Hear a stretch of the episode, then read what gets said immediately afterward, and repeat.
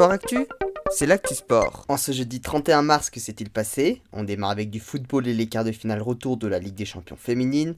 Alors que les Parisiennes avaient remporté leur match aller 2 buts à 1 face au Bayern de Munich, les Allemandes ont fait de même hier à Paris. Les deux équipes sont donc allées jusqu'aux prolongations, où les Parisiennes ont inscrit le but de la victoire. Elles se sont donc qualifiées pour les demi-finales. Les Lyonnaises tenteront de les rejoindre, elles affronteront la Juventus ce soir, et la victoire sera obligatoire puisqu'elles avaient perdu le match aller 2 buts à 1. Toujours en football, deux nouvelles équipes ont obtenu leur billet pour la Coupe du Monde du Qatar, les États-Unis et le Mexique, en zone nord-américaine.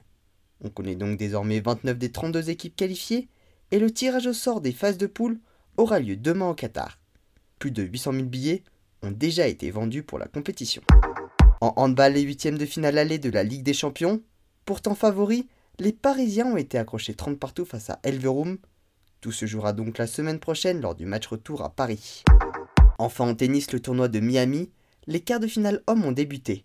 Francisco Cerundolo, qui avait éliminé Gaël Monfils, s'est qualifié pour les demi-finales après l'abandon de son adversaire Yannick Sinner.